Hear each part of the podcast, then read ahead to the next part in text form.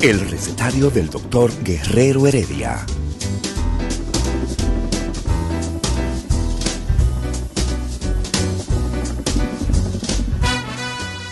Una respuesta para cada pregunta.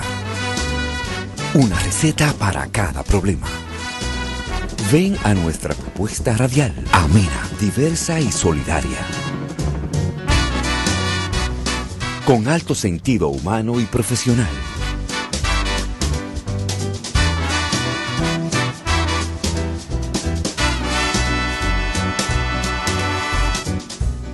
Buenos días. Bienvenidos al recetario del doctor Guerrero Heredia.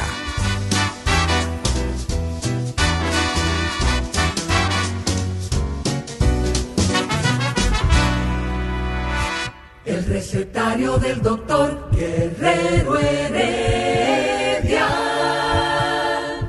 Muy buenos días, dominicanos, dominicanas, los de aquí y los de allá, los de aquí a través de Rumba 98.5 y en el Cibao Premium 101.1.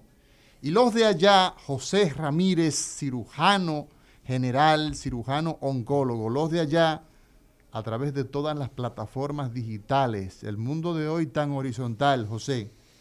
¿Eh? Eh, muy buenos días, pueblo dominicano. Good Morning Vietnam, ¿te acuerdas de ese programa famoso? Y los de allá, tú sabes que a través de no, no, como tú Instagram, como tú decías, y, YouTube. Y los de allá son... Eh, son más. Son, son más, definitivamente. 7 mil millones de gente. Así mismo. Y, y nos demuestran cada día que están ahí. Adherencia total. Oyéndonos si tú buscas, siempre. Si tú buscas en Instagram, nosotros estamos en Instagram en vivo a través de Recetario RD Heredia. ¿ah? Y saludamos a todos los amigos que conectan cada mañana con nosotros. Ya estamos en el aire, ya estamos en el aire transmitiendo en vivo a través de Recetario, te lo pone así, Recetario RD Heredia. Y ahí entonces conectamos inmediatamente con nosotros y nos ponemos en vivo a interactuar, a eh, sus opiniones son tomadas en cuenta, sus eh, preguntas, sus sugerencias. ¿Cuánta información eh, puede obtener el profesor del alumno? ¿Cuánta retroalimentación tomamos nosotros de nuestro público? Esa es la idea. La idea es que esto que es un contenido de salud, prevenir ¿ah? la enfermedad, es lo más inteligente que podemos hacer. Evitar, ¿verdad? Ese proceso morboso, ominoso, es la estrategia más importante. Claro que sí. Promover prácticas saludables. Ahora, si hay que operar, entonces nosotros decimos cómo, quién y hasta dónde. Exacto, ¿Por qué no? Exacto. Hoy vamos a conversar sobre el acto quirúrgico, sobre la cirugía. Eh, Ambrós Paré. ¿Quién fue Ambrós Paré? Y, Ambrosio y en, Paré. en, el, en el programa de los cirujanos, sí. del recetario de, de, Guerrero Heredia. Tú eres, tú eres un, tú eres un cirujano, cirujano de talla. No porque, no porque fuiste mi profesor, porque tú, tú tienes tus añitos y tú, tú te ves muy jovencito, pero eh, no, tú eres joven, tú eres uno de los cirujanos más competentes yo, y más jóvenes. Yo me gradué. Fuiste presidente de la sociedad del Colegio Dominicano, del Colegio de, Dominicano de, de, de, Cirujanos. Sí, claro. Eh, pasado presidente. A mucho orgullo de nuestra sociedad, querida sociedad ya eh, con cincuenta y pico de años, en, dando el servicio a todos los cirujanos y dando... dando José, mira, precisamente... A, ayer, ayer tuviste que se recertificaron los primeros médicos en Oye, la República Dominicana, sí, una actividad y vi, interesantísima. Y vi al presidente de la República sí, ahí sí. con una, una actividad eh, bastante... Para que la gente entienda, vamos a explicarle un poquitito. ¿De qué tú quieres? Para que explicar? la gente entienda eh, el, el, el, de, de, qué se trató ese acto. Y la importancia que, como decía, hablábamos Olga, Olga y yo ahorita fuera, fuera del aire. ¿A ti te invitaron? Me invitaron, pero no pude ir. Me invitaron, pero o no sea, pude que ir. el presidente te mandan a... No, el presidente no me invitó. ¿Eh? ¿Eh? O sea, tú le, tú le haces fo al, al, No, no, no, no pude ir. Estaba, estaba operando. Estaba operando. Estaba operando. Mira. ¿Tú operas mucho? Bueno, eh, sí. ¿Sí o no? Sí, sí, sí, la Por respuesta ejemplo, es en sí. el día de hoy, tú, tú pasaste por el quirófano. Hablando en serio. Yo entré, no, no, déjame ¿Tú decirte. Yo, yo, me, yo Pero venía. respóndeme lo que yo te Sí, pregunto. sí, pasé por el quirófano. Y, y, y, y, y tú operaste hoy. Operé dos, dos pacientes. Oye, dos pacientes. o Dos sea, que tú eres de los cirujanos que opera. Sí. Y también comparto mi, mi tiempo en la dirección del INCAR. Espérate, yo no te estoy preguntando eso todavía. Vamos para allá, espérate, Ok, muchacho. ok. O sea, yo pasé también por el centro de salud. O sea, aquí hay gente que, que el, día le, le- no le alcanza Eso para te iba a nada. decir, antes que hablemos, el tema que tú escogiste hoy es muy interesante, pero yo cuando me estaba montando en el carro, estaba entrando al parqueo de la clínica, venía pensando, cabizbajo, así, el, el muchacho del parqueo me dijo, doctor, ¿qué le pasa? Digo, yo pensando que yo puse mi carro en este parqueo hoy a las 5 y 20 de la mañana. Y estoy saliendo a las 10 y 15, Y después ¿entiendes? O sea, tenía casi 6 horas ahí Y después hay operando. gente que dice, no, es que él tiene suerte. Sí, sí, suerte. es que dichoso. es que ese señor es dichoso. Mira, no, a la, Sí. a la dicha hay que darle su ayudadita. Claro que sí. Mira, eh, eh, El acto de ayer. recertificación. Solamente vi, Olga, que tú decías ahorita el tema de la, de la prensa en República Dominicana. Quizás una pequeña reseña, eh, más del acto protocolar, de lo que verdaderamente significa una recertificación. Señores, recertificar es darle una seguridad a la ciudadanía, al pueblo que va a recibir servicios de salud, que quien te va a atender tiene una formación, ¿eh? Y que esa formación tuvo una formación y que esa formación se ha estado actualizando y que hay una sociedad, hay un colegio médico ¿eh? que, da, que está dándole seguimiento a la formación de ese profesional. O sea, eso en todos los países del mundo es necesario, es obligatorio, porque esa es la única garantía que usted tiene, que un profesional que se graduó hoy de ginecólogo, en 25 años no esté haciendo la misma cosa que hoy.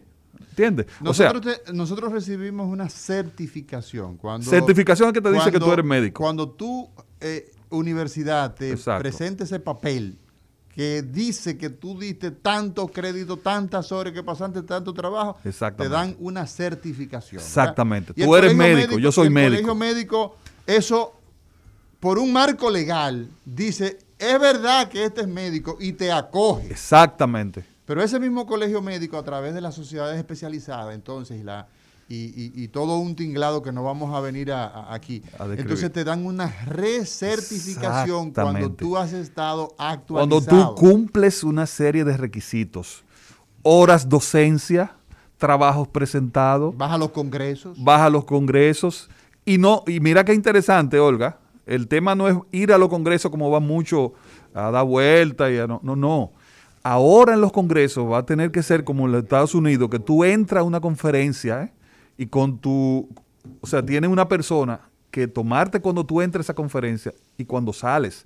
O sea, que si tú no asistes a una determinada cantidad de horas y hay, aparatitos que, que- muestran eso, tú no te, a ti no te van a dar un, un certificado como te lo dan ahora. Ahora todo el que se ins- inscribe, o anteriormente, perdón, todo el que se inscribió en un congreso, le daban su diploma al final, no importa que se pasara el congreso entero en la playa como hace mucha gente.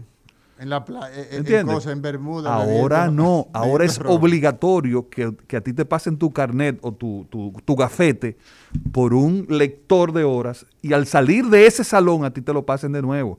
Y si tú no cumples determinada cantidad de horas que dice ese congreso que te va a ofrecer, a ti no te dan Porque ese la idea certificado. es- Y eso es punto cada vez que tú acumulas horas. Hay varias vías cómo acumular, cómo acumular eh, la recertificación va a ser cada cuatro o cinco años, o sea, te dan ese tiempo para tú acumular cierta cantidad de puntos por eh, exámenes, por trabajos publicados, por asistencia a congreso. Entonces, es una dimensión diferente a lo que comenzó ayer, importantísima, ¿eh? La importantísima. idea, la idea de todo esto, a todos los amigos que nos siguen, a todos los amigos que nos escuchan, que son la razón de nosotros salir de los quirófanos y estar en estos lugares educando, dándole información. La única razón por la que nosotros estamos aquí es porque queremos que cada uno, cada uno de ustedes sea más, eh, más conocedor la idea es que siendo las ciencias médicas disciplinas que actualmente están actualizadas, en constante renovación. Todos los días salen drogas nuevas.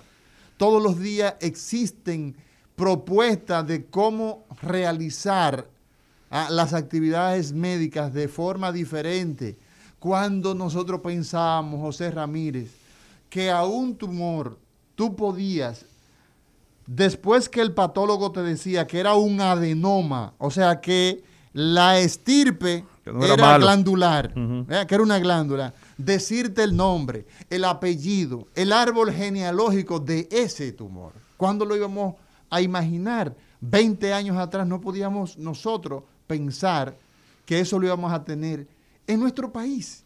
Así mismo. es. Entonces, producto de eso, pues se necesita que ese profesional lea, que ese profesional participe de la actividad que está a diario haciendo. Cualquier joven hoy día te puede a ti agarrar y meterte en un bolsillo si, Así usted, mismo no, es. si usted no está Así actualizado. mismo, así mismo es. Cualquier come, come internet, porque ya no es, eh, ya no es come libro. Bueno, los libros, los libros siguen, siguen estando y, y- y estarán siempre con nosotros, pero ya en formatos más, más ¿Tú fáciles. ¿Te acuerdas dónde teníamos que ir a, a revisar la clínica quirúrgica de Norteamérica? ¿Dónde? En Intec, que era el Que único que la traía. De, de referencia Exacto. la actualizada. y sí. tú- entonces tú tenías que ir a revisar ese libro, que es una de las Biblias de, de- de los cirujanos, al- a, la, a la librería de Intec. Ahora tú lo tienes aquí, mira. Óyeme, la, la- En- en- al, a golpe de un celular, toda la información, o, o sea, no hay excusas ahora mismo para usted no estar actualizado, no hay excusa para usted no estar bien formado, no hay excusa para usted eh, eh, tener la mejor formación intelectual y académica eh, en, el, en el área personal y en, y en la medicina también, no hay ninguna excusa. Así mismo es. Y aprovechando eso, precisamente, en el día de ayer yo daba las gracias a, a Nelson Rodríguez Monegro, que acaba de publicar este libro, me, lo- me- me lo envía. eh, eh, Ah, pero es a dedicado- ti, dedicado a ti y el Dedica- mío. eh, bueno, eh, yo creo que el tuyo debe estar en camino. Ah, bueno. Es muy probable que, que como tú te, estabas fuera del país la semana antepasada y, y no pudiste venir la médico pasada. de corazón, doctor Nelson Rodríguez Monegro. Sí. E- ese libro básicamente habla sobre todo lo que ha sido la, la trayectoria del doctor Monegro en su eh, andar por la vida médica desde que arrancó como estudiante de medicina y eh, todas un gran las- ser humano y un gran médico. Combina, combina esas dos características. y un hombre muy honrado. Sí, un gran ser humano y un gran médico. Mira, le costó entregarle una carta de renuncia al expresidente, que yo no me voy a meter en eso porque después dicen que uno está en política. En política. Pero exacto. óyeme, la verdad es que en el libro ya comencé a leerlo. eh, todas las vivencias que desde la Escuela de Medicina, como decía, hasta su pasada por el Servicio Nacional, cuando fue diputado, cuando fue eh, viceministro, las veces que fue, en fin. Así que ya estará puesto en circulación la próxima semana el doctor Nelson Rodríguez Monegro, que es colaborador de nuestro programa. Claro. El libro se llama Médico de Corazón y también este volumen, mira, mira este, este, este libro que nos envía la ingeniera y muy querida amiga Ángela Hernández. Hernández, claro. Eh, lo publica a través del Archivo General de la Nación, Charamicos. Y Charamicos eh, es una novela. Esta señora es Premio Nacional Premio de, Nacional de Literatura. de Literatura. Tremenda. Ah, sí, y una mujer también comprometida Ángel- socialmente. Ángel Hernández. Me honra con su amistad. Y, este libro está, eh, hay que tomar eh, té y fajarse con este, esta novela tan, tan bella. Eh, la voy a comenzar a leer ya. Charamicos, ¿verdad? Está basada sobre todo en la época de, de Balaguer. Hay que, hay que darle para allá a esta, a esta novela de Ángela Hernández. Gracias por enviarnos estos presentes tan valiosos como son los libros. Señor director, nos vamos a una pausa y cuando regresemos, hoy es el día que hablamos de, De quirófano. cirugía. Los cirujanos estamos acá. El recetario del doctor Guerrero Heredia.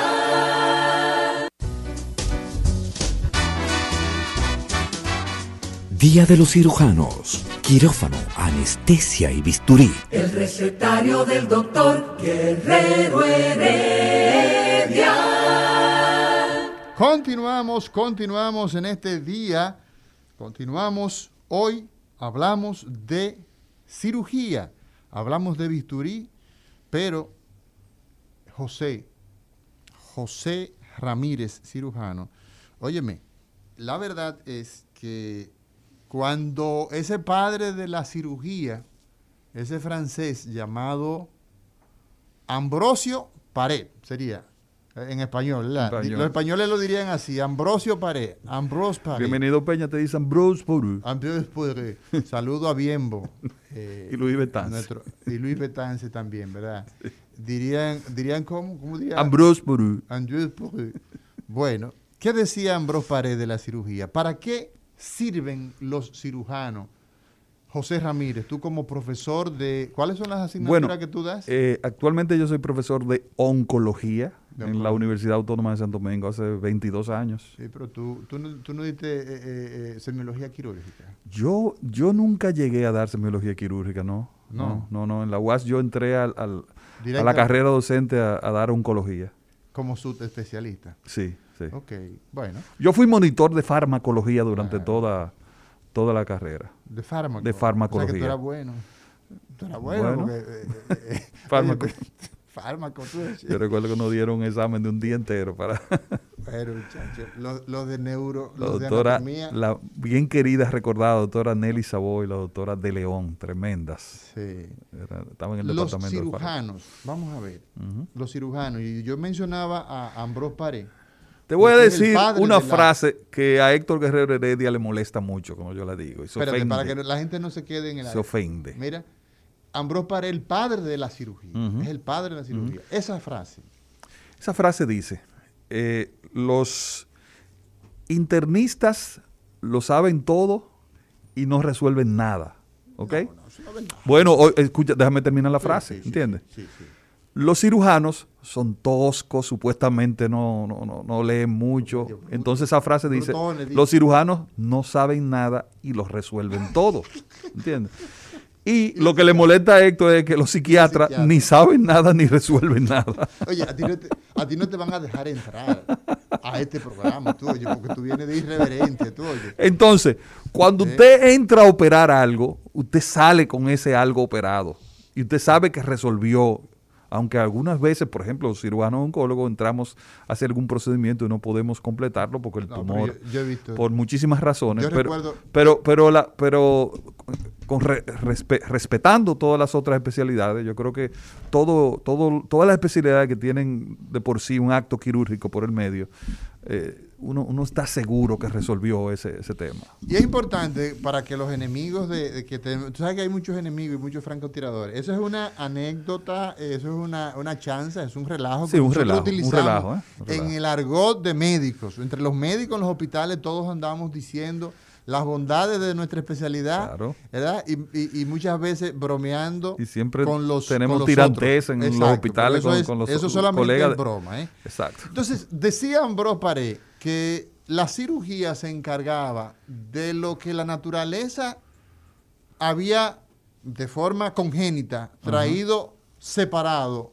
lo unía. ¿Verdad? Que lo que venía unía, unido y que no era, entonces lo separaba. O sea, que cortaba. Exacto, que cortaba. La cirugía hoy día, ¿cómo nosotros podemos hablar de la cirugía del siglo XXI? Mira, a Mauri, yo hoy operé dos pacientes de cáncer de mama. Y, O sea, son las 10 y 53 y ya y yo operé. tú Y una, una de las razones, yo comencé a operar a las 5 hoy- y media de la hablamos mañana. a las 8 y Exacto. 40 Ahí más yo o menos ya. Estaba terminando la Sí. primera. Una de las razones que yo tuve tiempo de hacer esas dos cirugías, eh, aparte ya de la experiencia que uno tiene haciendo esa cirugía, pero, Sí, porque tienes canas. pero, pero una de las razones por las que pude hacer esas dos cirugías eh, con calma, con buenos resultados hasta ahora, eh, en un tiempo bueno, es que utilizamos una pinza especial una pinza que es diseñada. Hay dos tipos de pinzas idénticas a esa que utilizamos. Una, una hecha por la, por la compañía Johnson Johnson y otra hecha por la compañía Covidian. Unas pinzas que lo que hacen es eh, no coagular, sino sellar los vasos y cortar. O sea, y con esa pinza yo me ahorré en una cirugía que era usualmente de dos horas, dos horas y medias, una cirugía que había un sangrado normal de 300, 400 cc, la hice en una hora y 15, una hora y 20 cada cirugía, con un sangrado mínimo y con un disconfort mínimo porque prácticamente no utilicé casi hilo. O sea, yo iba haciendo la cirugía, iba sellando los vasos, iba cortando, sellando los vasos, cortando. O sea, eh, que sí, definitivamente eh, eh, la cirugía del siglo XXI ha avanzado un mundo, un mundo en beneficio del paciente, porque esa paciente que se, la despertamos a la una, una hora y 20 minutos de haberla anestesiado con anestesia general, no es lo mismo si hubiese estado tres horas durmiendo. recibiendo gases, recibiendo medicamentos. O sea, que también la, la, menor cantidad de tiempo que usted pase en un quirófano también es beneficio para el paciente. O sea, que, eh, te pongo un ejemplo de lo que yo viví hoy mismo. Eh, y la tecnología, yo soy, a pesar de que ya tengo veinte y pico de años ejerciendo, eh, me, me, vivo actualizando siempre, y la tecnología, yo soy un creyente, aunque hay muchos puritanos que no, yo soy un creyente que la tecnología vino para ayudar al ser humano en el área de la medicina, ¿eh? En, el área de la medicina. Y un, para ayudar. ejemplo es lo que tú estás diciendo. Exacto, exacto. Tú sabes lo que es exsanguinar a un paciente. Usted se imagina, me refiero a la gente que nos sigue, y en este momento estamos haciendo Mira, la conexión y te voy a... Con, a través de, de, de Instagram, que teníamos problemas técnicos. Le pedimos excusa a nuestros amigos. ¿Tú sabes lo que significa? Déjame ponerte un ejemplo para que tú me... Quédate ahí, ahí para seguir ahí. La mastectomía, eh, eh, yo te decía que cuando yo me formé duraban dos horas, dos horas y media, tenía que utilizar mucho hilo cera, eh, seda, seda, muchos, muchos nudos, durábamos más. Pero entonces tú oyes. Y se volaba uno. No, no, no. Y se volaba. Y se volaba. se, podía un hilo romper, porque se puede romper, en el postoperatorio y, zafarse, y había un hematoma. Y el vasito empezar a sangrar y tener que volver. Pero tú oyes de los profesores, que tú me, había, me dijiste ahorita que vamos a invitar profesores ya eh, no viejos, porque no lo vamos a llamar viejos, sino profesores que tienen más edad que nosotros. Tú oyes tú oye los cuentos. Ah, que en, el oncológico, el Heriberto Peter, el, doctor capellán, hacía una mastectomía en media hora. Entonces tú dices, wow, eran, eran unos sin cauterios, a, base de, de, Entonces, tú te hablas con gente que, que, que ayudó a capellán a operar, que era un anatomista fino, era un tremendo cirujano. lo tenemos pero, bueno, sí, sí, el nombre de, él es del Instituto de Anatomía, ¿no era? Bueno, un maestro de la medicina y de la, y de la cirugía, claro. Tú te, tú te hablas sin, sin denostar, sin quitarle tampoco el mérito a, esos grandes maestros de la cirugía, pero, por ejemplo, el Carramante dice que lo ayudó varias veces en mastectomía. No, él venía con bisturí, te disecaba eso como un maestro, ponía una, una, compresa, se quitaba los guantes y se iba y te dejaba a ti el liazo, todo eso sangrando ahí, ¿entiendes? O sea, él quitaba, claro, la mama en 15, porque, 15 minutos porque era un anatomista fino. No, exacto, formado en las grandes escuelas de Europa. Pero esos pacientes se desangraban. Y otra cosa que pasaba, otra cosa que pasaba, José, era que de, muchos de los resultados, por ejemplo, yo tuve, yo tuve el doctor Marte Durán, eh, mi profesor, maestro de veinte y pico de neurocirujanos de este país. La neurocirugía, y no me canso de decirlo nunca, llegó a, los pueblos, a los barrios, llegó, se hizo popular gracias a Marté Durán, a Luis Taveras Luca y al extinto Cristian Ismael Montero, que fueron los que asumieron eso, y muchos otros profesores más eh, que, luego siguieron ahí, Marmolejo, eh, Ruiz, eh, el doctor Flores, que es de los más jóvenes, pero son de la gente más pasado presidente de nuestra sociedad. Óyeme, hay un aspecto importantísimo.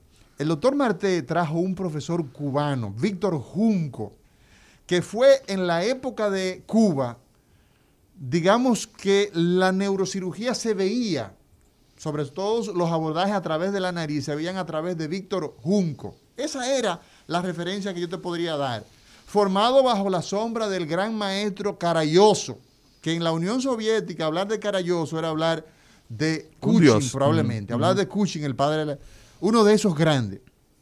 ¿Y qué decía este señor? Víctor Junco, decía él, porque ya cuando nosotros lo conocimos ya era un señor de 70 años probablemente, 60 y muchos, 70 y poco, por ahí andaba. ¿Qué decía Víctor Junco? Paciente, o sea, si tú entras a un paciente a sala de cirugía y tú sacas el tumor como un trofeo en el cerebro, ese es un axioma que él lo aplicaba al cerebro. Ok. Decía, un tumor entero, el paciente busca lo que está por pedazo. Exacto. Está en muy mal estado. Exacto. Sin embargo, si tú sacas ah, el tumor por pedazo fragmentado, que es el enemigo, el paciente lo vas a sacar entero. Entonces, evidentemente que existen unas, unas bases, existen unos criterios, y es de lo que yo quiero que tú como cirujano en el día de hoy, nosotros ambos, eh, discutamos con relación a qué ha hecho la cirugía del día de hoy más adecuada, que el pronóstico de la gente hoy día viva más. Por ejemplo, un paciente con metástasis, ¿qué tiempo vivía antes? ¿Qué tiempo vive hoy? Paciente que yo tengo, por ejemplo, con una metástasis cerebelosa. Antes esos pacientes No se operaban. No se operaban. Un paciente que... Se iban a morir a su casa. Perfecto. Tú le pones una válvula, por ejemplo, lo descomprime y le sacas el tumor. en el- te da tiempo a prepararlo. O sea, son muchas las cosas que se hacen. Entonces, evidentemente que eso que tú has logrado, por ejemplo, eso, comenzar por ahí, el tema de la tecnología, ¿verdad?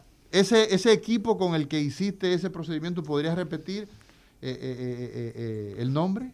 Son dos, dos tipos de pinzas. No voy, a, no pinzas, voy a ¿no? hablar de una sola porque Sí. sería irnos a través de una compañía. No, no, es no. una pinza La- desarrollada por Johnson Johnson que se llama pinza Focus. Ajá. Y hay otra pinza también que es la Ligasure desarrollada por Covidian. Ambas tienen el- un funcionamiento semejante, ambas hacen lo mismo.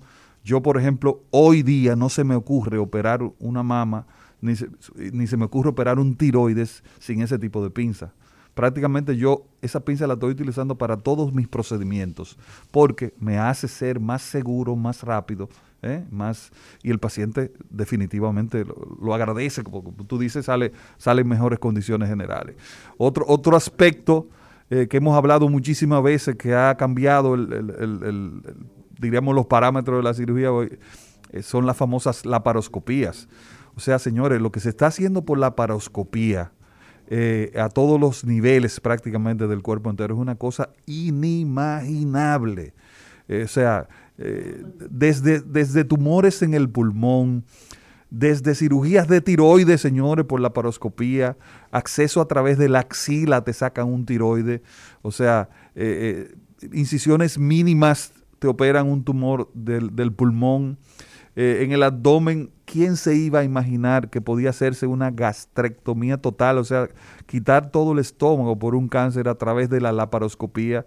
Y usted ve, eh, mire, cuando yo hice los primeros casos de la paroscopía, que no lo he continuado y lo reconozco por falta de tiempo, porque me he dedicado más a algunas otras áreas de la mama, del tiroides, pero yo llegué a hacer unos primeros casos de la paracopía con, con algunos compañeros, eh, recuerdo yo algunos casos de colon, y tú operabas a ese paciente, Olga, terminabas a las 10 de la mañana, y tú pasabas a, eh, visita a ese paciente a las 3 o 4 de la tarde, era increíble, increíble el cambio de ver un paciente operado abierto, que se abría, versus un paciente operado por la paracopía. Tú encontrabas a ese paciente a las 4 o 5 de la tarde despierto, sin dolor, eh, alerta, pero sobre todo sin dolor, con, usualmente con movimientos de los intestinos.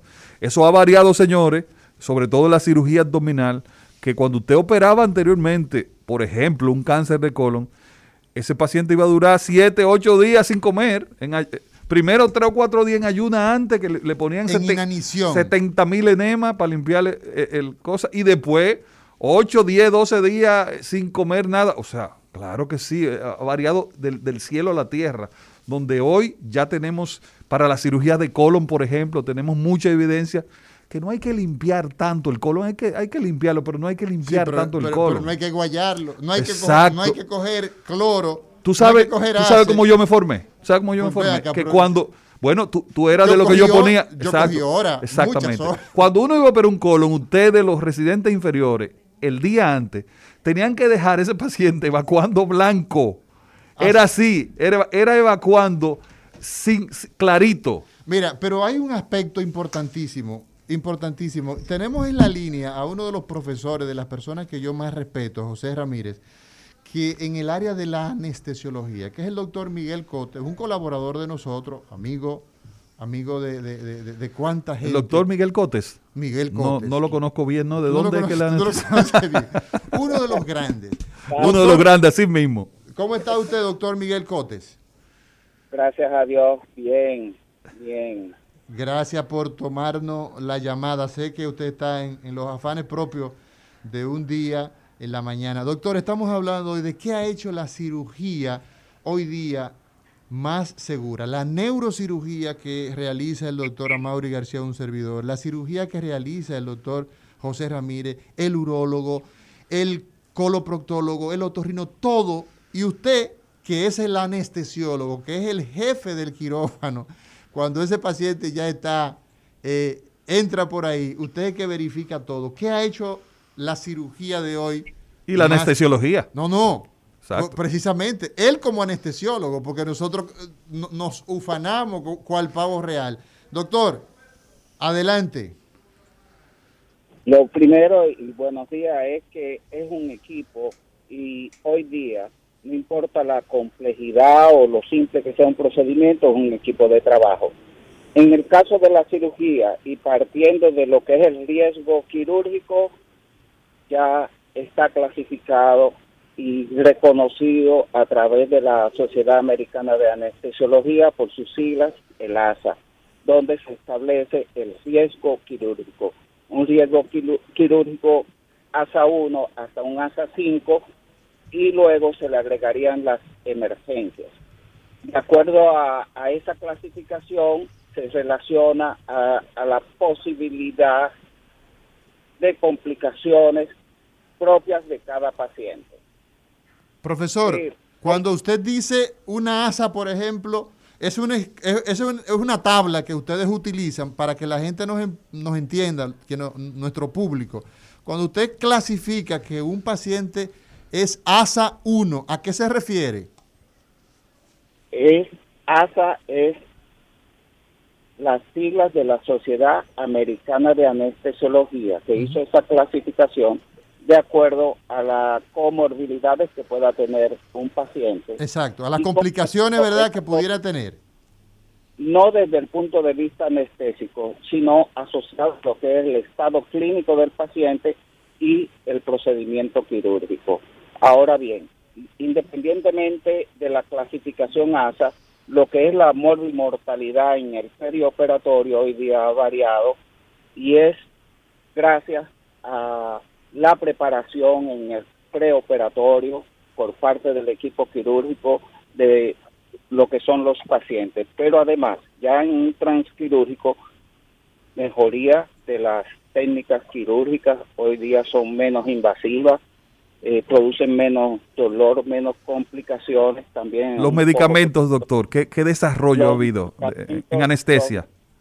Claro que sí, ya hoy día se cuenta con medicamentos que producen menos agresividad cardiovascular, rápida recuperación de los pacientes y además a eso debemos agregar lo que es el monitoreo eh, cardiovascular en todo momento durante el transquirúrgico. Eso nos permite a nosotros eh, en cada eh, etapa del transquirúrgico saber cuál es el estado hemodinámico respiratorio de nuestro paciente llevar el control de nuestro procedimiento anestésico, pero al mismo tiempo asegurar que postoperatorio disminuyan las complicaciones.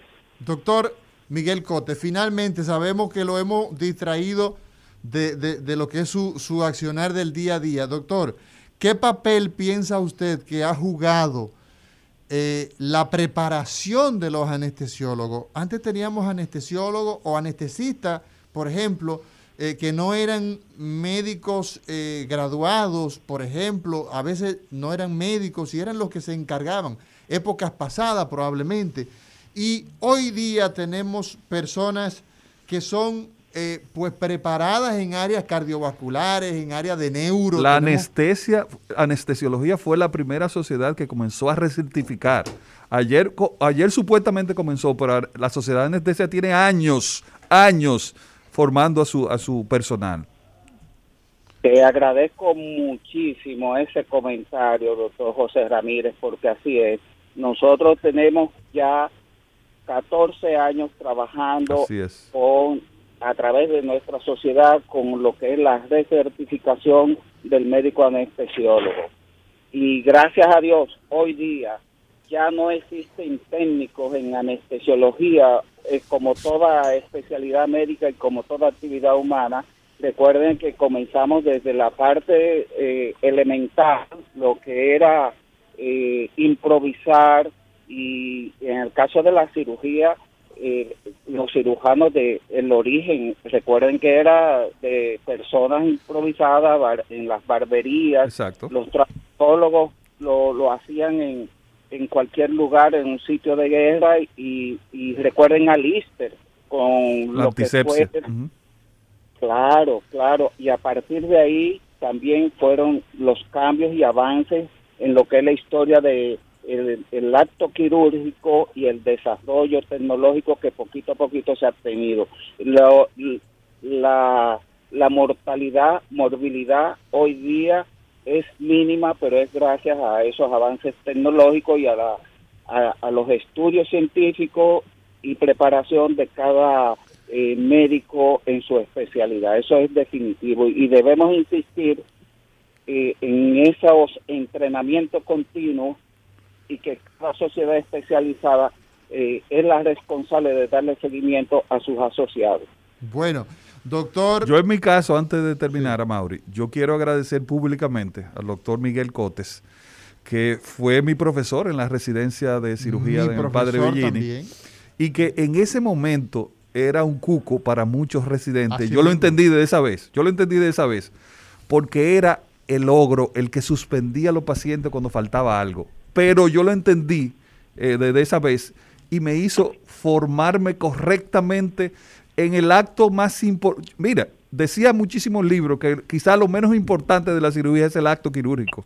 Yo creo que de las cosas más importantes es que ese paciente llegue bien preparado al quirófano. Y el doctor, el doctor Cote me enseñó a preparar bien mis pacientes. Y hoy día, eh, eh, a nivel privado y a nivel también público, eso me ha servido porque usualmente mis pacientes, por mala preparación, no se complican.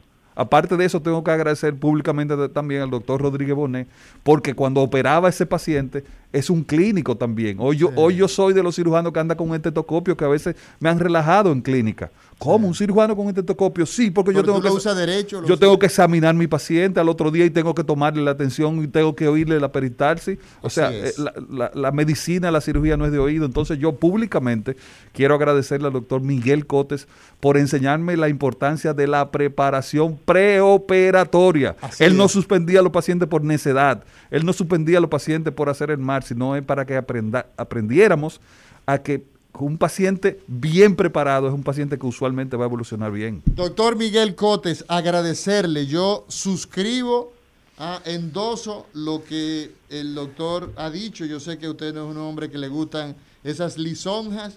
Sin embargo, es menester verdad, hay que decir las cosas como son. Usted tiene un compromiso con nosotros. Yo lo estoy apuntando en este momento para que hablemos de el paciente en clínica del dolor, ese paciente con cáncer que ya lamentablemente ¿ah? tenemos esa situación de dolor crónico por cáncer, usted tiene ese tema, yo tendré que ponerme de acuerdo con usted para que vengamos a hablar a través de ese recetario del tema de eh, Clínica del Dolor con usted. Muchas gracias, doctor, por su tiempo. gracias por esas palabras. Muchas gracias. Bueno, señor director, vámonos a una pausa y cuando regresemos hablamos hoy los del bisturí, los cirujanos. El recetario del doctor Guerrero Heredia. Preoperatorio, transoperatorio, postoperatorio. ¿Qué significan esas palabras? De eso se basa el acto quirúrgico. ¿Qué significan esas palabras? Preoperatorio. Dicen todos los profesores que una cirugía ¿eh? usualmente dura varios días. ¿Cómo, doctor? Que una cirugía sí dura varios días, porque una cirugía va desde que usted ve a ese paciente la primera vez en su consultorio hasta que le da de alta 15 días después de la cirugía. Así O sea, es. se Y va- cualquier muerte que esa ocurra en los 30 días. por Óyeme, ejemplo, por hay- ejemplo, Mauri, Hay que, perdón, oye, cualquier muerte que ocurra de manera espontánea, eh, que no lo batió un carro, por ejemplo, y lo operaron, hay que investigar. teóricamente, sí, claro. Hay que investigar qué pasó. Por eso que decía, Claro. número uno, tú decías que los pacientes, eh, eh, el doctor Miguel Cote, Interrogatorio, señores, Tú tienes ese preoperatorio. paciente que verificar cuál es su condición. Usted es diabético y usted está descontrolado. La, el azúcar suya anda en 250. ¿Qué tipo de medicamento está ¿Qué utilizando usted usa? Porque Cuando hay, hay algunos medicamentos de la diabetes que hay que suspenderlo 48 Cuando horas yo voy a hacer una arteriografía cerebral de cuatro vasos para investigar todas las arterias y las venas del cerebro humano y el paciente usa metformina, hay que retirarlo Sí. de manera precautoria. ¿Por qué? Porque la metformina es un excelente, maravilloso, eso es lo mejor que hay para usted mantener al paciente diabético controlado, uno de esos fármacos. Uno de esos Ahora, fármacos, exacto. agrede, insulta al riñón de mala manera. Y como usted va a usar medio de contraste, entonces ese medicamento usted tiene que retirarlo. Fíjate. Entonces, esa información Ese que nos ha, pequeñito detalle puede, puede complicarle la te cirugía. puede llevar a ese paciente a diálisis. Exacto. Eh, ¿Tú te imaginas lo señora, que es? ¿usted está utilizando algún medicamento? No, no estoy utilizando un medicamento. Yo siempre le hago esta segunda pregunta. Y eso se lo aconsejo a los médicos jóvenes que nos están Ajá, oyendo. vamos a ver. Ah, ah, sí, Te no, dicen no, que no. No estoy utilizando ninguna, ningún medicamento, ninguna. ¿Usted sufre de algo, señora? No, no sufro de nada. Ok. Y usted está, usted está utilizando. Exactamente. Usted toma pastillas. Si yo me tomo todos los días una aspirina. una aspirina que uno de la, la función principal, señores, de la aspirina es que es un antiagregante plaquetario.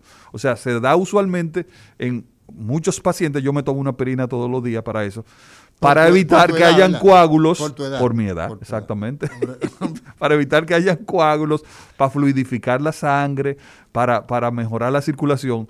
Pero si usted opera a un paciente tomando aspirina, probablemente sangre más de la cuenta. ¿Entiende? ¿Y, y tú qué oh, tomas? ese mismo ejemplo, ese mismo ejemplo. Yo- el otro día estábamos debatiendo un señor que llegó en buenas condiciones, pero llegó hemipléjico, ¿verdad? Ten- había desarrollado debilidad, pérdida de la fuerza de un lado completo del cuerpo. Y lo desarrolló en una semana.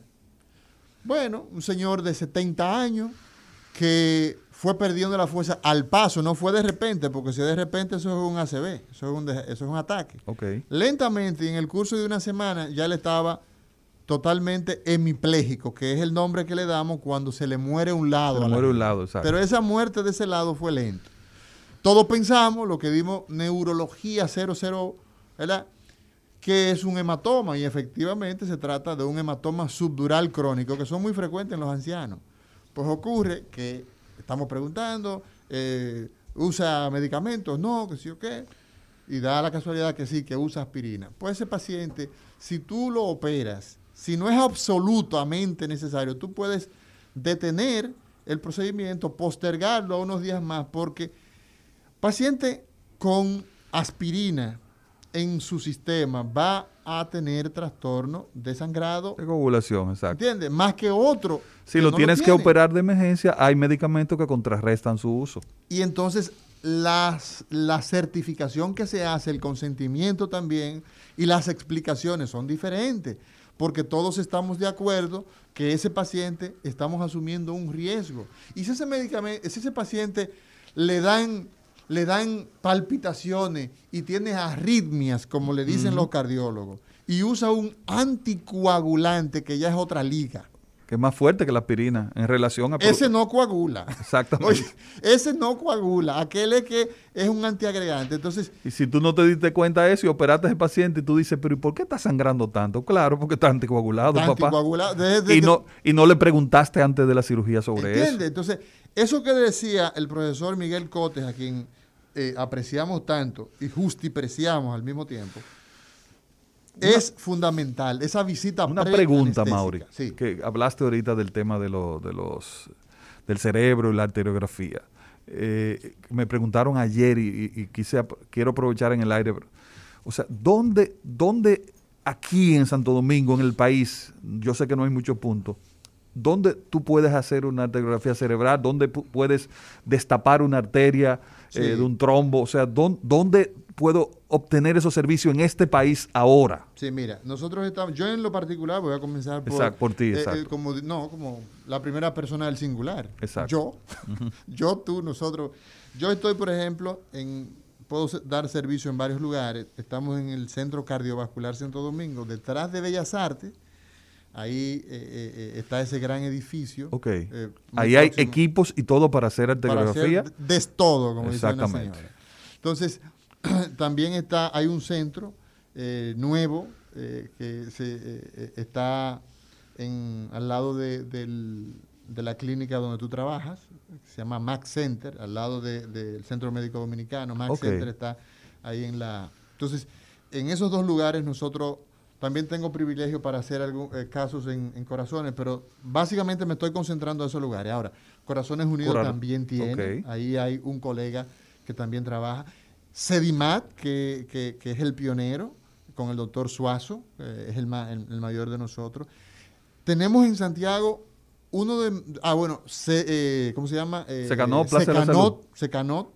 Yo no trabajo para Secanot, pero ahí también hay. Ese, ese, es el único servicio público, ¿ves? Entonces, en Santiago. O sea, el único servicio público para hacer. Que, eh, que, es una, que es una debilidad fuerte, muy fuerte que tenemos. Tenemos que trabajar Yo incluso estoy haciéndole unas propuestas a, a nuestro amigo en común, a Mario, de que es necesario que una enfermedad que mata tanto y que incapacita todavía más, que deba tener respuesta. El pueblo debe tener respuesta en otros sitios. Cuando esté habilitado y se ganó, no serán suficientes. Aquí necesitamos en la capital mínimo cuatro centros que le den respuesta a ese problema. Entonces, en Santiago, para la gente del Cibao, tenemos al doctor Cosme Villamán, una persona muy capacitada, muy gente, que está en Corominas. O sea que eh, también está, hay práctica en home. Eh, él solamente, Cosme solamente eh, está en, Coromina y en Unión Médica también dan servicio. Hay, hay un colega ahí también. Pero esto... Muy poco. Sí, muy poco. Muy poco. Cinco apenas. probablemente llegue uno o dos. En 10 este millones de habitantes. O sea, no, no muy poco. Eso es muy importante eh, saber que las, los pronósticos han cambiado de la cirugía de la, del ACV gracias a varios aspectos, varios aspectos. Y lo hemos tocado en el día de hoy.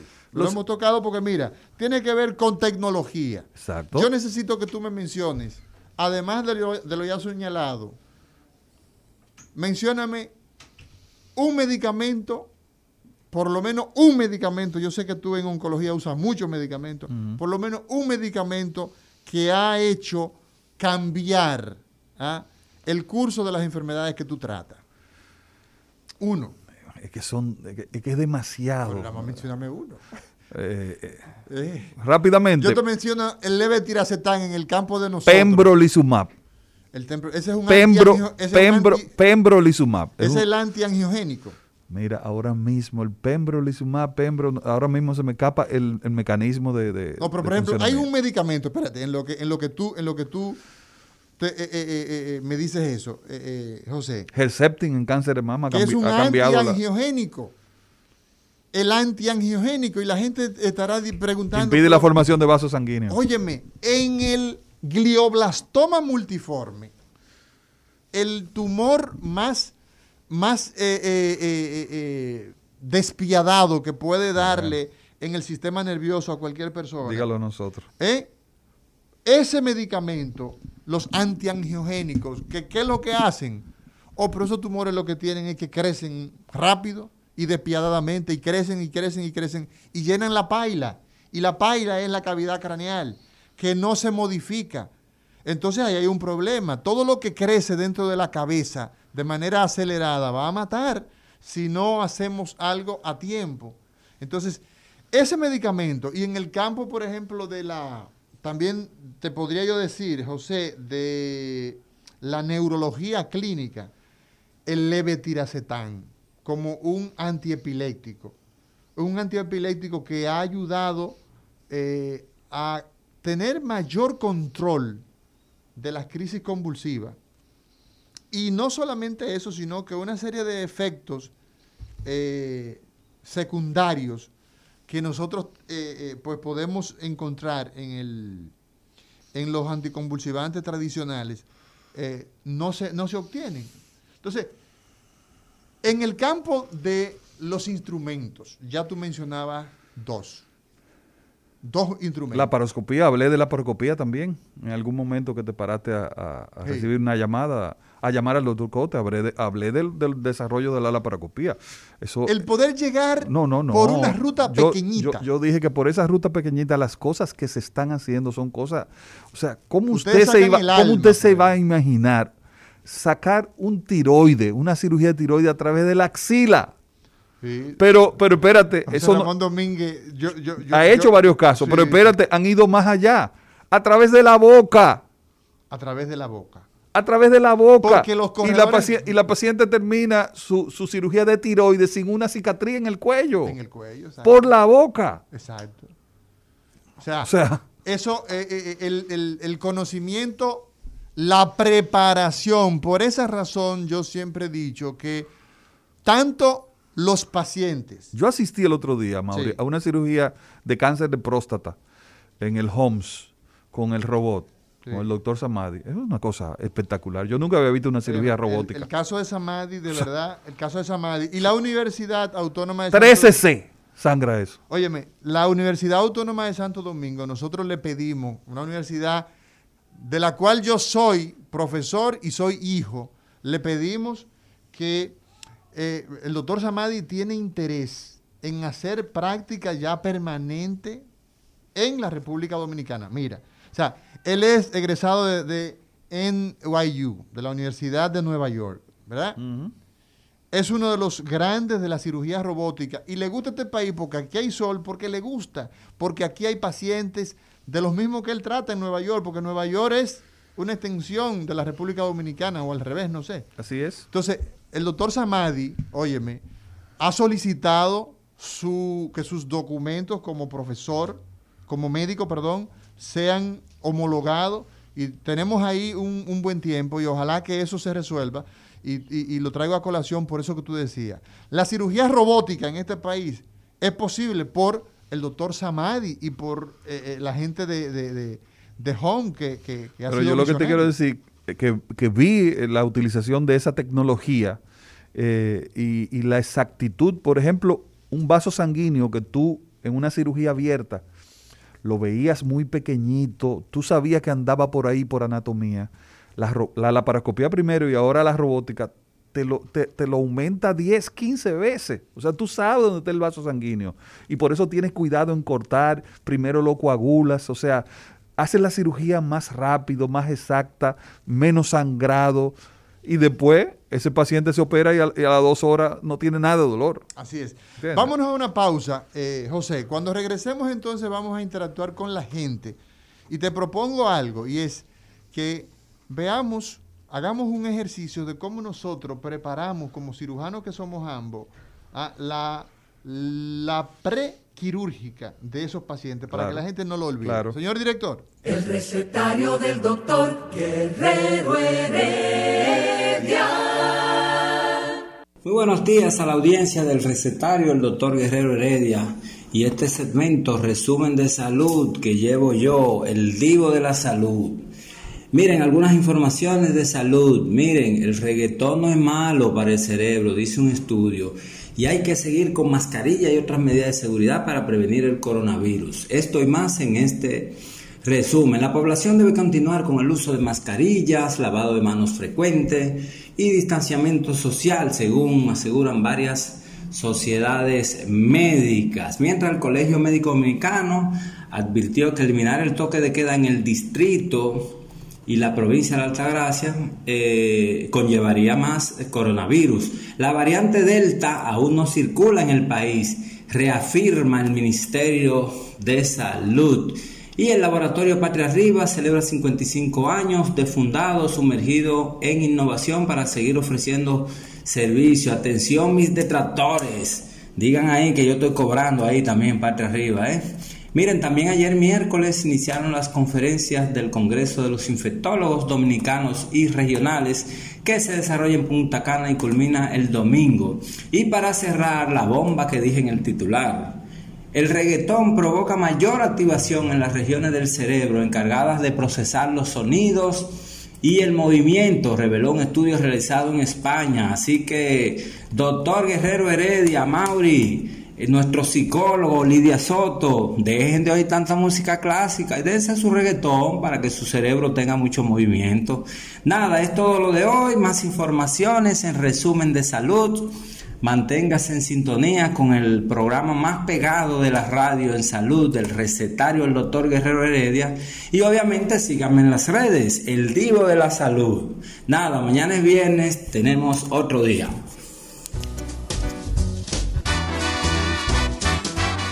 Día de los cirujanos, quirófano, anestesia y bisturí. El recetario del doctor Guerrero Heredia.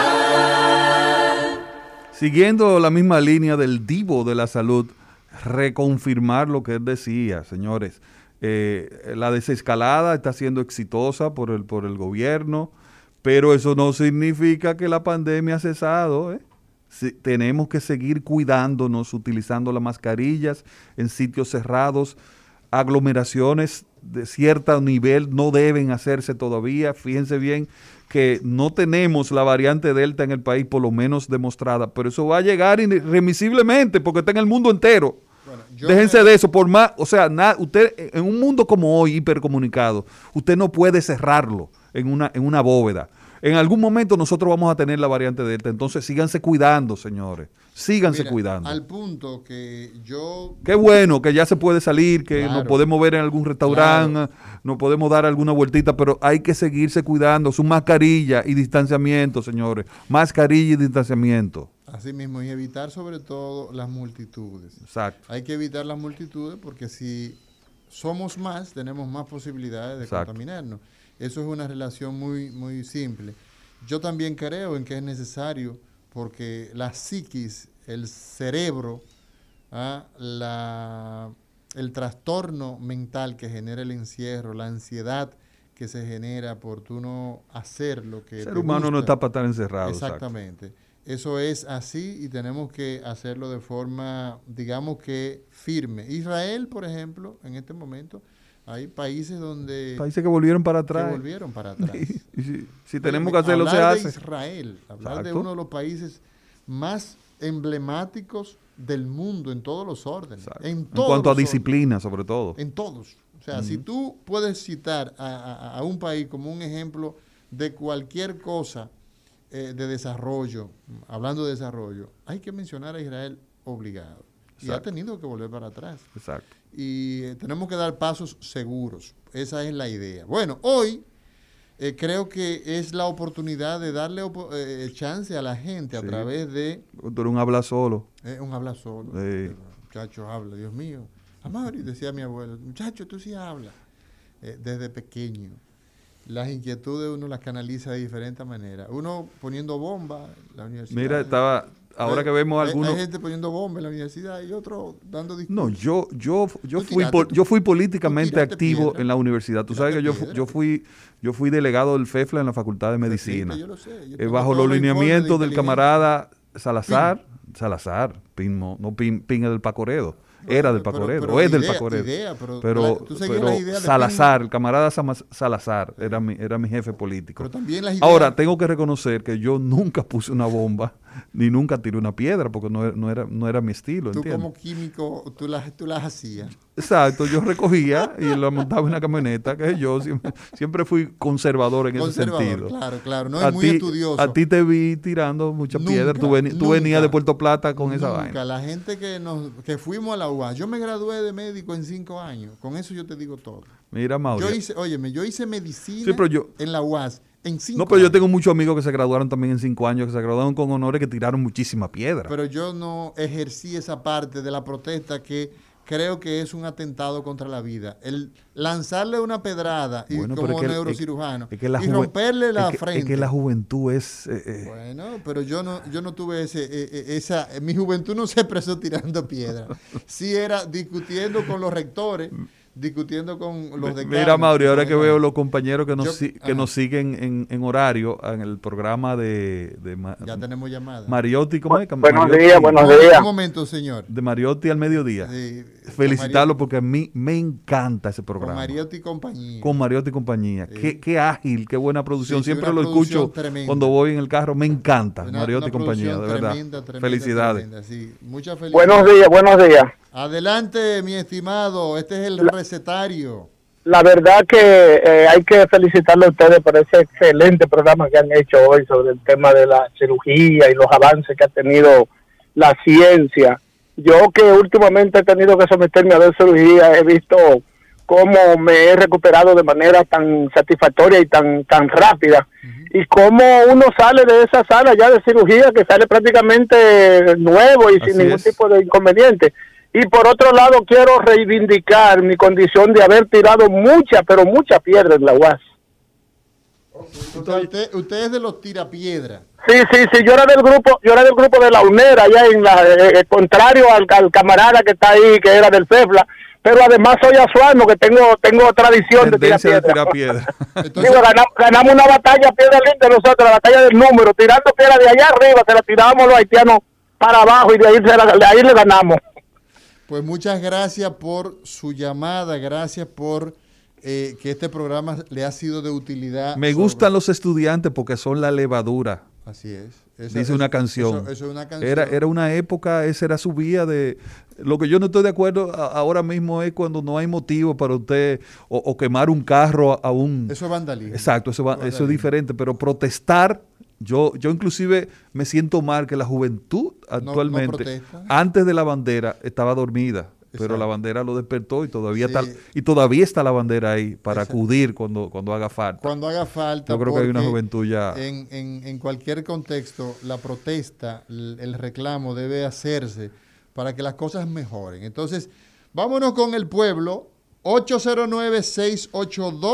809-682-9850 y desde cualquier parte del planeta, 833-380-0062. Diga usted. Sí, buenas, buenos, buenas, buenos días. Buenos ¿Cómo está días. De Nueva York. Sí. Nueva York, Nueva York. Sí. Qué bonito es Nueva York. Quiero felicitarlo por su programa muy interesante y darle las gracias porque tengo una hija mía que es ah, cirujana Sí. aquí en el Job Center y yo me pongo a hablar con ella y uso muchos de los términos que ustedes usan y ella se me queda mirando y me dice, "Da, ¿y que tú aprendiste eso? Y yo, no, tú sabes que yo tengo mi médico. Gracias, querido, gracias desde buena ¿Cómo te llamas? Frank, Frank, gracias. y Un gracias- abrazo a tu hija, ¿eh? Y que cualquier, un día que venga por aquí la invitamos al programa. sí, y gracias y gracias por formar, oye, de la gente que va a, a- a Estados Unidos. Ya hay una, y forma- ya hay y una forma- tercera generación viviendo en los Estados Unidos. Sí, pero mira, de ese- jóvenes profesionales, o sea, eh, eh, en todas las áreas, medicina, derecho. Déjame decirte, la cantidad de representantes que ganaron lo- ganamos los dominicanos ahora en la ciudad de Nueva York. Sí. O sea, es una cosa histórica. Mira, lo de histórica. Nueva York- Ya destronamos, por ejemplo, a los puertorriqueños como, como el, el liderazgo Sí, del sí, sí. Bronx y de Manhattan. Ayer tuvimos acá. Charles Rangel duró 70 mil años siendo senador y ya es, eh, eh, ¿cómo se llama? Adriano Espaillat. Adriano, así es. Entonces, eh, eh, eh, no me cuelgue, señora, por favor, señor. Mira qué ocurre. Ayer tuvimos acá a un hermano, el doctor Juan Tapia Mendoza, un referente. Tú vas caminando con Juan Tapia por cualquiera de esas calles de Nueva York y es imposible. Todo el mundo, doctor, doctor. doc-". O sea, somos Community Care, que es una organización que aglutina 2.600 médicos Ay, de las minorías, entre ellos como 800 que son eh, eh, dominicanos, entre latinos, pero sobre todo dominicanos, es, ha hecho un trabajo extraordinario. O sea que nosotros hemos ido creciendo enormemente. en Y hay una York. comunidad médica amplísima, grande en Nueva York, de buenos médicos. eh, así es. Buenas, diga usted. Buenas, días, mis amados colegas, a Mauri y José, la doctora Molina. Hola, ¿cómo estás? Hola, hola Molina. Presente siempre. Gracias, mi amor. Mira, pues yo soy del agua, pero no tiraba piedra. No, tú no tirabas 33 años, ¿viste que salí? Y de verdad que para mí fue un honor grandísimo estudiar y que mi hija, la doctora Sara Margarita Gatón Molina, saliera de esa gran universidad con prestigiosas notas y de verdad se fuera a Estados Unidos, las, eh, pasó todos los exámenes, se fue a la Universidad Sur de California con excelente grado. ¿Y tú sabes lo que le dijeron allá en la entrevista? ¿Sabes por qué te aceptamos? Porque tú vienes de una gran, eh, eh, prestigiosa Universidad Autónoma de Santo Domingo. Excelente, qué bueno. Gracias, Molina. Tú siempre estás con nosotros. Molina de nosotros, de nosotros. Buenas. Muy buenos días, don Amaury y al doctor. Eh, ah, bueno, ahora. José Ramírez. Es al revés. Es al revés. Soy una fan de ese trabajo que ustedes hacen, sobre todo los miércoles, pero Gracias, siempre oigo a don Amaury también. Es al revés. Por, es lo al revés. mucho que hemos aprendido y porque nos empoderan para poder Qué bueno. no solamente saber, sino también su granito de Para eso y estamos como aquí. dijo él, que ya descubrimos la zona de la bandera. Gracias, mi amor, gracias. Buenas, diga usted. ¿Eh? ¿Cómo? Aló, Amaury. Sí, Hola, lo hola. escuchamos.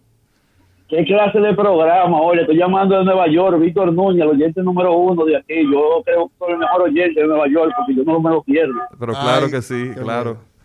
Un abrazo, doctor José, un programa sin desperdicio. Doctor Amaury, le tengo una pregunta. Héctor me dijo, llámate a Amaury y pregúntale. Dale. ¿Qué, qué beneficio, ¿Qué beneficio tenía la lobotomía? Porque me acabo de leer Civilización y Cultura Sí. y ese libro habla mucho de eso. ¿Qué, qué beneficio, doctor? Un abrazo. Ah, Buena pregunta. gra- Gracias por tu pregunta, interesantísima. No me cuelgue, señora. Mire qué pasa. Egas Moni, estamos hablando de uno de los eh, médicos más interesantes de la historia.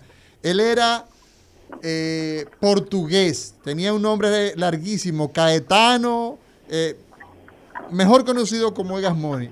Cuando los neuropsicofármacos, o sea, los remedios para tratar, esos remedios que usa ese querido colega y amigo y líder de nosotros en este programa, el doctor Guerrero Heredia, usa hoy día, cuando no existían en esos pacientes sociópatas, en esos pacientes que hacían tanto daño, pero evidentemente tenían un trastorno psiquiátrico, se procedía a hacer una cirugía, una cranectomía, se abría la cabeza y los polos frontales que tienen que ver con la personalidad se resecaban. Se cortaban. Se cortaban. Y entonces con eso se le daba tratamiento. Eso le valió a... ¿Qué le producía? Lo amemaban. Eh, bueno, exactamente. Oye, lo ponían entonces, esos pacientes con- que tenían, esa persona con tanto daño, Exacto. entonces lo llevaban y lo un estado colocaban idio- idiota, sí. en lugar de ser maníacos, entonces lo tornaban totalmente deprimido, lo bajaban a su mínima expresión. Eso, por esa razón, Egas Moni, por ejemplo, que fue quien desarrolló también la arteriografía y es premio Nobel de Medicina, eh, los familiares de Genio. esos lobectomizados procuraron luego que se les retirara el premio Nobel, pero era lo necesario en ese momento. En ese momento. Así es. Buenas, diga usted. Buenas, buenas, sí. Eh, para recomendarle a la procuradora Servio Tulio Guzmán y a, y a todos aquellos que quieren un buen eh, documento para... lo- Parece, parece que se equivocó de programa. Sí, parece que sí. Eh, discúlpenos, mira. Quiero Perdónenos, que estamos en medicina algo. ahora mismo. Yo te- quiero preguntarte algo antes de seguir tomando llamadas, y es lo relativo eh, al consentimiento informado. Porque yo, que quiero también Sí. eh, eh, expresar algo en ese sentido, me gustaría saber qué es el consentimiento informado. Llega el momento, señora, señor, mm, mamá, si es un hijo, ¿verdad? Si es menor, papá, donde hay que llevar a esa persona a cirugía. Y entonces el médico, a García, hace así y le dice a los familiares, mire, ese documento, como es una cirugía programada, el doctor José Ramírez, ¿verdad? Le pasa y le dice, llévese ese documento para su casa, léalo Y si usted está de acuerdo, cuando me traiga estos análisis, me traiga estas preparaciones, usted me lo trae también eso. ¿Qué es eso que se llama consentimiento informado y ese documento que le entregamos nosotros a los pacientes? Es un derecho que tienen los pacientes de saber primero si el procedimiento, hablando sobre cirugía, ¿eh? si el procedimiento que se le va a hacer está indicado, si ese procedimiento que se le va a hacer tiene complicaciones, cuáles complicaciones son, cuál es el porcentaje de esas complicaciones y cómo se pueden evitar. Pero lo primero que, debe tener un consentimiento, informado es decirle, usted tiene tal patología, esa patología, la manera de tratarlo es a través de cirugía. No hay otra manera, o sea, si hay otra manera, usted tiene que mencionárselo al paciente para que él decida cuál vía utilizar para resolver su problema de salud. Y si a través de esa cirugía se puede producir un hematoma, una infección de la herida, una necrosis de la piel, o puede haber eh, un paro cardíaco, usted tiene que decírselo al paciente y, que, y, escribirlo también. Y que el paciente entienda que va a ir a un procedimiento quirúrgico sabiendo que existen riesgos, porque lo hemos dicho cientos de veces en, en el recetario. No hay procedimiento quirúrgico exento de riesgo. Ahora, si usted, lo que hemos hablado en el programa de hoy, si usted lleva a ese paciente bien preparado, ¿eh? desde el punto de vista clínico, desde el punto de vista nutricional, ¿ok? Y, usted, y, es un procedimiento quirúrgico que estaba indicado en ese paciente y usted lo hizo como tenía que hacerlo y usted está preparado para hacerlo y lo ha hecho muchas veces y el paciente se complicó, cayó en ese porcentaje que dicen todos los libros que puede complicarse en una u otra cirugía. El consentimiento es simplemente informarle al paciente sobre eso y es un derecho. Y se hace por escrito. Esta es la parte donde yo... Por escrito y hay que leerlo también. Hay que leérselo porque hay pacientes que no leen. Exacto. Mira, yo eh, le aconsejo a todas las personas que se van a someter a un procedimiento quirúrgico, cual que sea, que usted está escuchando a dos médicos en ejercicio que hacemos procedimientos quirúrgicos, ¿ah? que trabajamos, que vemos pacientes clínicamente en las consultas etcétera, etcétera. Entonces, usted tiene estos elementos que le van a servir para qué? De referencia. Doctor, usted me dice que me va a operar de la, de la vesícula. ¿ah? Tengo un problema de la vesícula. El consentimiento informado. Ese es un documento que usted tiene que saber, tiene derechos a saber.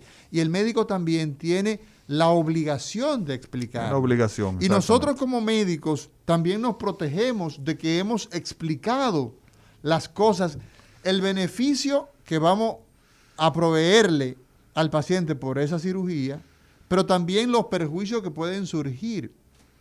Porque una cosa importantísima es que primum non noceren. Nosotros los médicos nos llevamos de esa expresión que está en latín, que significa... Primero no hacer daño. Primero no hacer daño. Primum non noceren. Siempre actuamos de buena fe.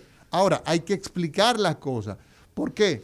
De repente tú encuentras que, acá, doctor, yo quiero ponerme doble teta, dobles nalgas, quitarme la barriga, me quiero poner por la cadera mira, aquí está papada. Entonces, eso no es posible hacerlo en un solo momento, eh, porque es una agresión. Entonces, eso hay que verbalizarlo, hay que hablarlo, porque hablando las cosas la gente se entiende. Exacto. ¿Entiende? Entonces, eso es muy importante. Yo le he explicado muchísimas veces a pacientes esto en relación al consentimiento informado y he tenido casos que el paciente me dice, doctor, yo no me voy a operar. Exacto. y es su derecho. Feliz de la vida. Es su derecho, pero yo le expliqué y él entendió y tomó su decisión. Feliz de la vida. ¿Por qué? Porque la cirugía es una etapa obligada. Óigame, usted no le quita una mama a una mujer si no es una situación obligatoria. imagínate. Es porque hay un cáncer ahí. Claro. O sea, yo no entro al cerebro de la gente para eh, eh, destapar una arteria si no está tapada. Le dio un ataque cerebral y está eh, hemipléjico ¿ah? hace media hora. Y entonces vamos rápido para allá, asumiendo esos riesgos, ya en un escenario diferente, porque la cirugía es importante saber. Siempre existen riesgos. Siempre. Siempre. No hay cirugía sin riesgo. Y riesgo de sangrado, porque ustedes va a cortar. Y aunque vayamos por lugares mínimamente invasivos, se puede romper porque las arterias no sabemos de qué tamaño es la arteria cerebral media de todos los pacientes de forma individual. Y todas las arterias no, no cursan, ni los vasos sanguíneos cursan con el mismo dirección que todos. No todos somos Todo iguales. el mundo tiene anomalías. Mira, yo soy hermoso y tú no. sí, sí, viniste, inclusive viniste hoy con unos espejuelos lentes de carrera, ¿viste? Señores, Eh, señores, qué eh, maldito lente más feo trajo Mauri. No, no, no, no, no, no, no, no. Puede ser lo que sea, Mauri, pero esos lentes, yo, yo te dije, la, la mejor descripción de esos lentes. La mejor descripción, yo pensé que tú tenías conjuntivitis. Mira, yo- porque la mejor descripción de esos lentes, cuando uno le da conjuntivitis, que agarra los primeros Lo lentes primero, que aparecen. Siempre llama- son unos lentes feísimos que están en un, en un rincón. Eso se llama envidia y tú vas a tener que pagar la publicidad Ah, porque feo. esos lentes, esos lentes son demasiado bonitos y yo se los voy a enseñar. Pueden ser, pueden ser del todos los caros, y pero son feos. No, no, no. Son Que- feos. Que sea, que sea el Mira. pueblo.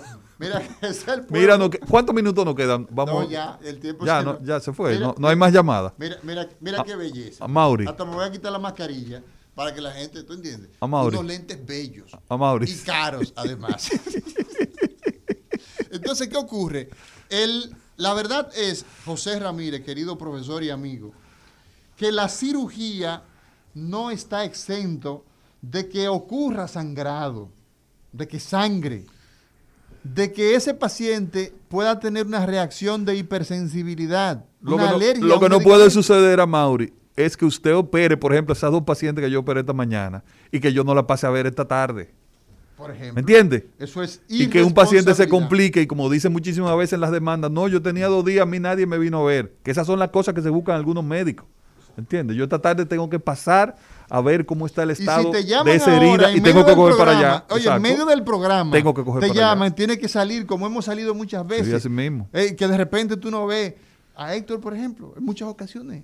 Sí, muchas ocasiones. Nos pasó, eh, eh, eh, o no ha pasado muchas veces, que tiene que irse. Y como tengo que salir tan rápido, Porque tiene un paciente. como tengo que salir tan rápido, me tengo que poner una, una escafandra así de... Tú lo que eres un envidioso. Tú lo que eres un envidioso. Mira, José. A Mauri, ese hemos- espejuelo está muy feo, de ¿Eh? verdad. Tú eres No. mi hermano y yo te quiero mucho. Esos lentes. Pero ese espejuelo está muy feo. No, no son No espejuelos. te lo mando a decir con nadie, como dicen. Mira, ahora. mira, tú no, óyeme, José, tú ni siquiera sabes, son unos lentes, son unas gafas caras, no son eso, eso- esas cosas redondas y atrasadas. José, yo creo que el día de hoy hemos cumplido Muy buen con programa. informarle a la gente. Tenemos el tema de eh, con el doctor Cotes, que ya públicamente lo hemos dicho. Sobre manejo del dolor crónico, de- exacto. del dolor. La próxima semana, nosotros el miércoles tenemos a la doctora Clevi Pérez, vamos a hablar de dengue. Hay que hablar de dengue. Sí, está ahí. Hay que hablar de dengue. Después de la No, lluvia, Nunca se va. nunca se ha ido, ya Yo endémico. siempre digo que llegó la lluvia, ¿ah? se fue la lluvia, hay dengue. Y la República Dominicana siempre tenemos dengue. Lo mismo que el jueves estaremos hablando de cáncer con la doctora Cunillera. ¿ah? Hablando todo de Excelente cáncer. profesional, Eh, excelente pulmón. oncóloga clínica, sobre todo cabeza y cuello y pulmón, se ha dedicado a eso. Y tú sabes, tú sabes lo grande de, de Una estrella. de, de Cunillera, la doctora Cunillera, que los pacientes la adoran. ¿Está en Rodi? ¿Ella está en Rodi? Ah, está en Rodi. Sí, claro. Está en Rodi, picando ahí.